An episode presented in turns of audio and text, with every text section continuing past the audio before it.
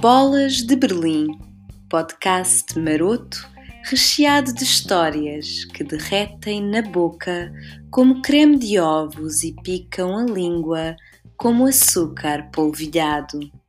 As aventuras de uma mulher portuguesa pelos meandros da dating life nesse universo exótico que é o estrangeiro. Bolas de Berlim é um podcast por Denise Pereira.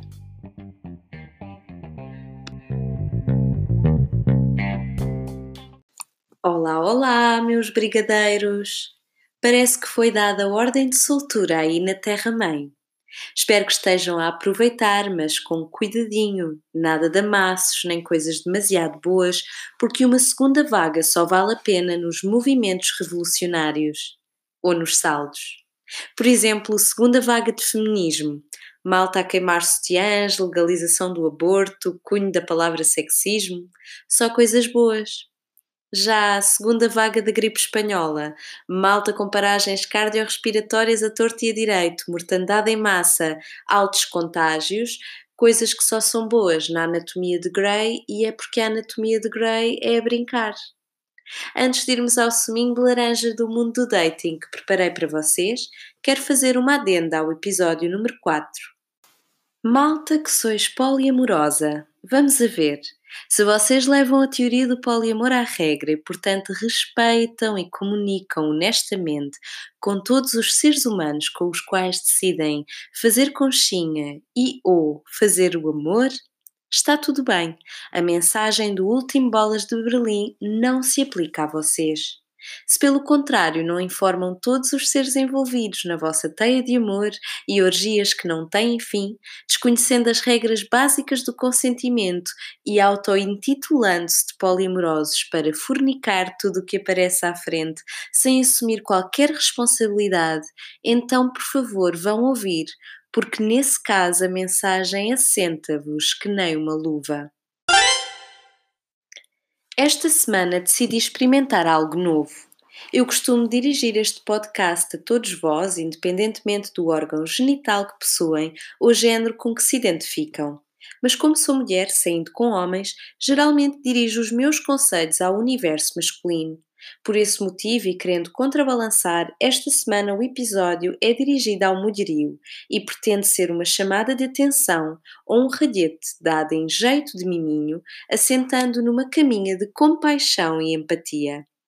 Em primeiro lugar, se sois mulher saindo com homens, desde já os meus pêsames, por um lado, e por outro a minha total solidariedade e admiração. Esse caminho que usaste trilhar é só por si um verdadeiro faroeste, e nos dias que correm é mesmo um campo minado. Mulheres que gostais de piroca em corpo de homem heterocis, sois umas heroínas e potencialmente umas mártires. Mas antes de começar a dar palmadinhas nas jovens e donzelas, quero deixar um recado a todos vós, mancebos que em tempo de pandemia andam a comportar-se como verdadeiros escrotos. Por favor, eu sei que a fome é negra e todos estamos sedentos de truca-truca. Não há nada de errado no truca-truca, só que deve ser um ato consentido e baseado no respeito mútuo. Se o que vocês pretendem é ter sexo sem qualquer tipo de compromisso, mesmo que esse compromisso se limite a um pequeno almoço ou uma conversa partilhada na manhã seguinte, antes de ir cada um para seu lado, se pretendem um sexo quase sem preliminares e sem qualquer resquício de humanidade, então deixem que vos diga: sois uns trogloditas, porque até os animais ditos não racionais se dedicam a rituais de acasalamento antes do coito. Não vos digo para irem antes procurar a profissão mais antiga do mundo, porque estamos numa pandemia, mas julgo que é disso que vocês andam à procura. Se assim é, deixem as moçoilas não profissionalizadas no ramo na paz do Senhor. E agora que já passei o ralhete, vamos ao que verdadeiramente interessa. Senhoras, façam especial atenção. Estou fartinha e cansada de escutar os desabafos de amigas. Sim, Não me interpretem mal. Amigas, se me estáis a ouvir, adoro-vos, mas confesso que há limites para a paciência. Podemos queixar-nos o quanto quisermos, enquanto continuarmos a aceitar tudo e um par de botas por parte dos homens cis, não haverá ouvidos de amigas em quantidade suficiente para os nossos choradinhos e, acima de tudo, não haverá um dia de descanso para a nossa emancipação e dignidade. Gostamos muito de culpar os homens, mas como esperamos nós que certos comportamentos se alterem se os continuamos a aceitar, às vezes mesmo de braços abertos, fazendo olhinhos de carneiro mal morto na frente dos carrascos e gritando a plenos pulmões aos tímpanos das amigas. Pois é, assim não vai dar, malta, não vai dar mesmo. Isto é como o flagelo dos estagiários não pagos. Como a malta aceita trabalhar um ano sem receber honorários, as empresas não precisam de contratar verdadeiros funcionários. O capitalismo selvagem cavalga em força e vocês, que gostavam de ter um emprego solarengo e bem pago, ficam a ver navios enquanto são montados à bruta. É o mesmo no mundo do dating. Exatamente igual.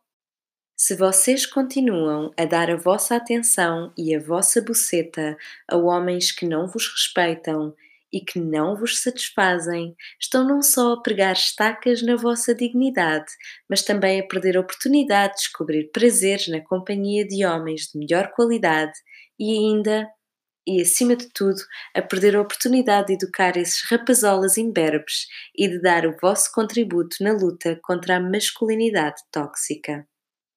Ora, para ilustrar este flagelo, trago-vos, como já é meu apanágio, histórias que eu vi às minhas amigas de Berlim e histórias que eu própria aqui vivi, e às quais fui submissa. Mulheres submissas e que aceitam desrespeito estão sem saberem ao serviço do patriarcado. Por isso, bora lá abrir os olhos em conjunto? Aqui fica o top 3 de exemplos a não seguir.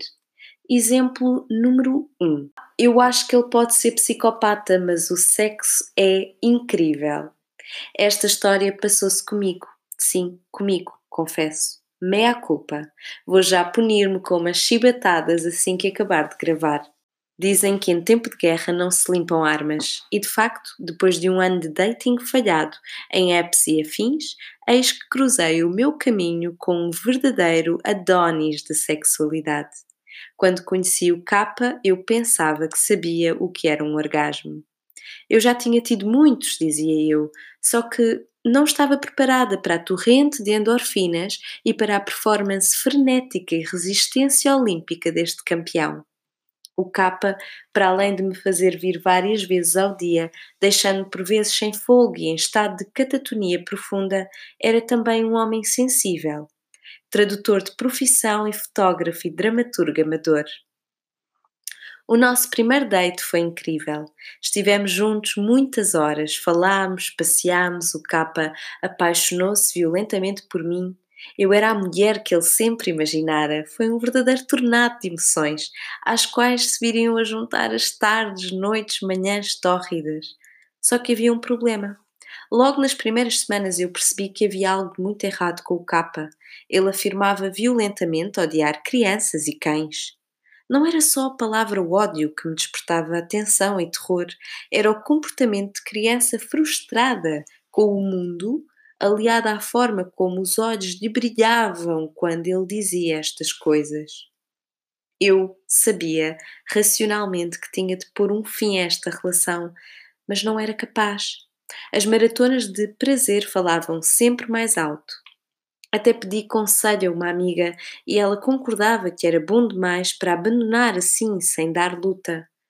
Claro que o temperamento irascível do capa, que a princípio não era dirigido a mim, apenas aos cachorrinhos e criançada que partilhava cafés e restaurantes ao nosso lado, começou a certa altura a mesclar-se com a doçura com que sempre me tinha tratado.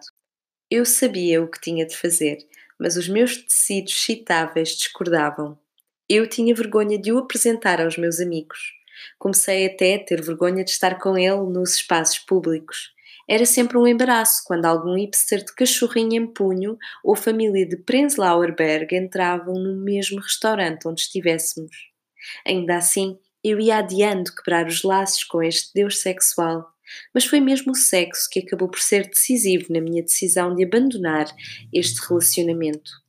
Uns dias antes de terminarmos, estava eu a chorar baba e ranho abraçada ao capa, que apesar de sensível tinha a empatia de uma garrafa de cerveja, quando ele olha para mim e, ignorando por completo o momento dramático pelo qual eu estava a passar, me diz: Olha, posso provar as tuas partes pudendas? É que apetece-me mesmo devorar-te. E foi ali, naquele momento, no meu quarto, que eu percebi que o capa era mesmo um homem com problemas toda aquela proeza sexual vinha de facto de uma sexomania. Disse que não podia ser, e uns dias depois, com muita tristeza por parte do meu clitóris, tive de terminar. Meninas, se têm vergonha de apresentar o vosso amante, namorado, é porque há algo nele que não vai de encontro aos padrões que tinham estabelecido para vocês. Por melhor que seja o sexo, nunca substituirá o companheirismo e a empatia, prometo. Quando a esmola é demais, o pobre desconfia.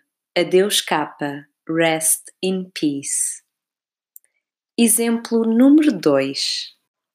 Eu não sei se há date ou não, mas fico à espera e adio a minha vida. Nunca me vou esquecer daquele fim de semana quente em Berlim no qual S e eu tínhamos combinado ir a um lago. Eu fui convidando mais amigos e na sexta-feira, ao fim do dia, quando eu fui buscar ao trabalho para beber uma cerveja, eis que ela diz: Sabes, eu ainda não sei se posso ir amanhã, acho que tenho um date. Fiquei boquiaberta. Não, nem era por ela me estar a dar tampa, é que ou se tem um date ou não se tem.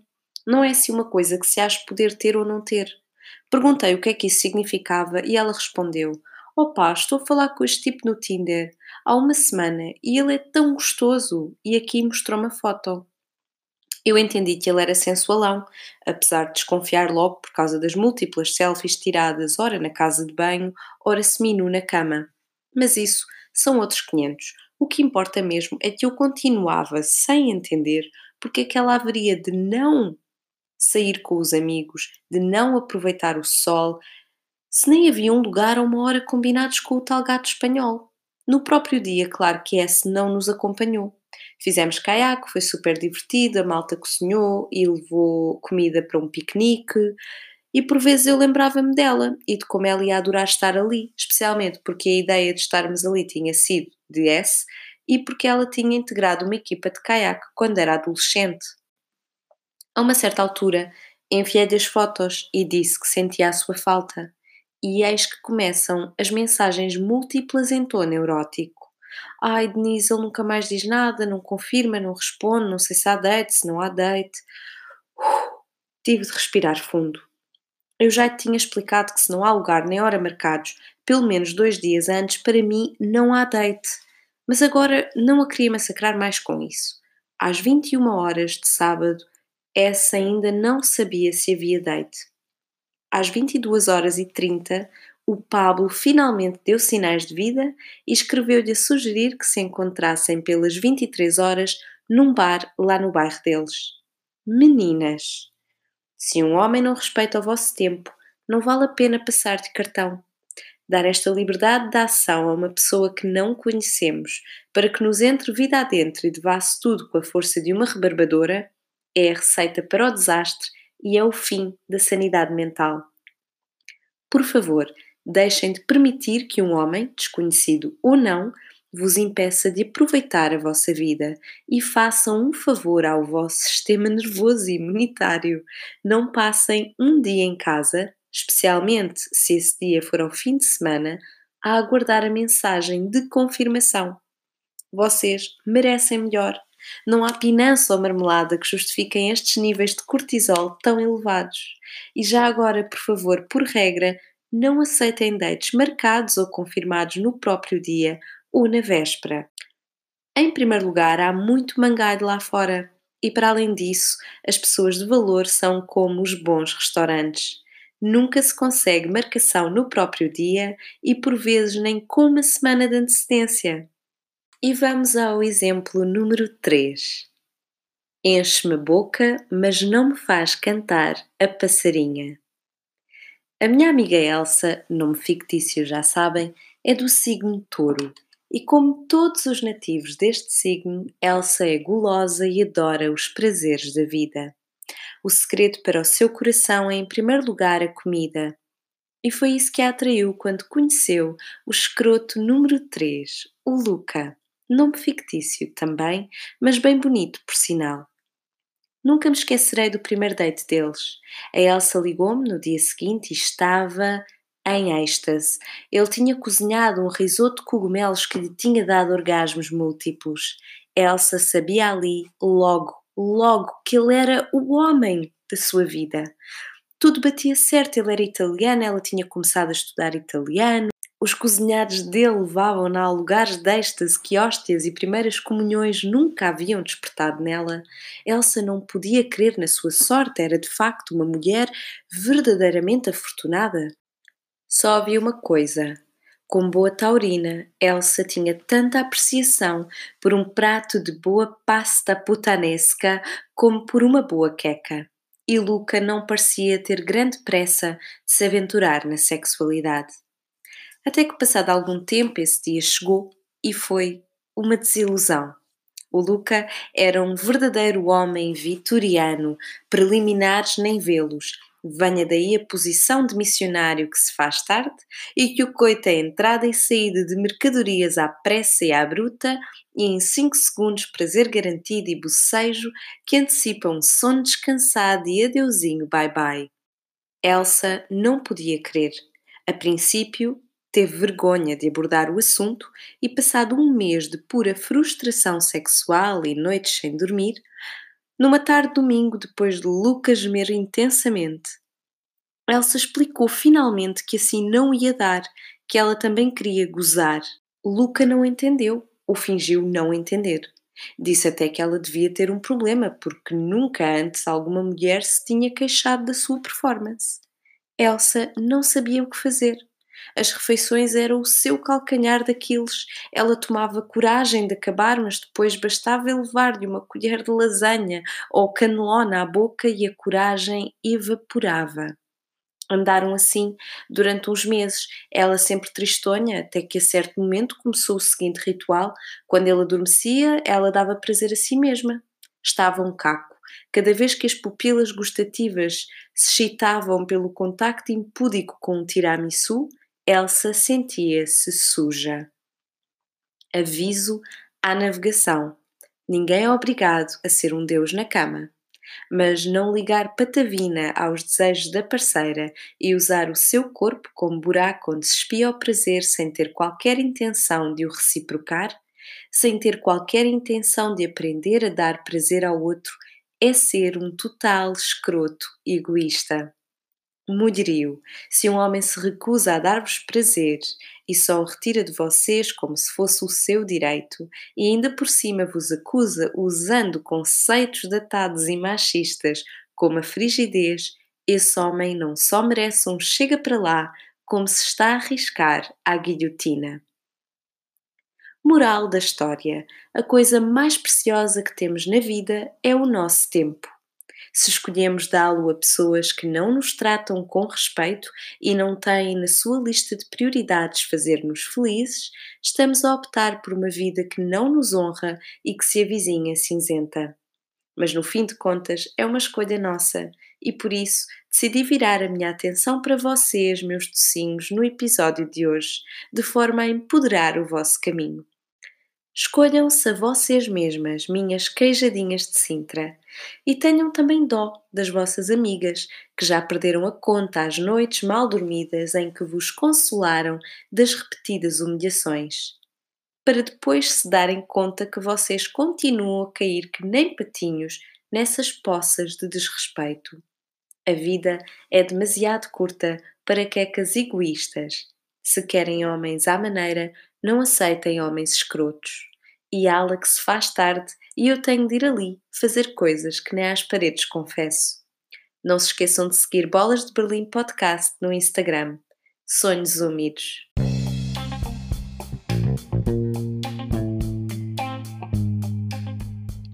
Bolas de Berlim é um podcast escrito e apresentado por Denise Pereira.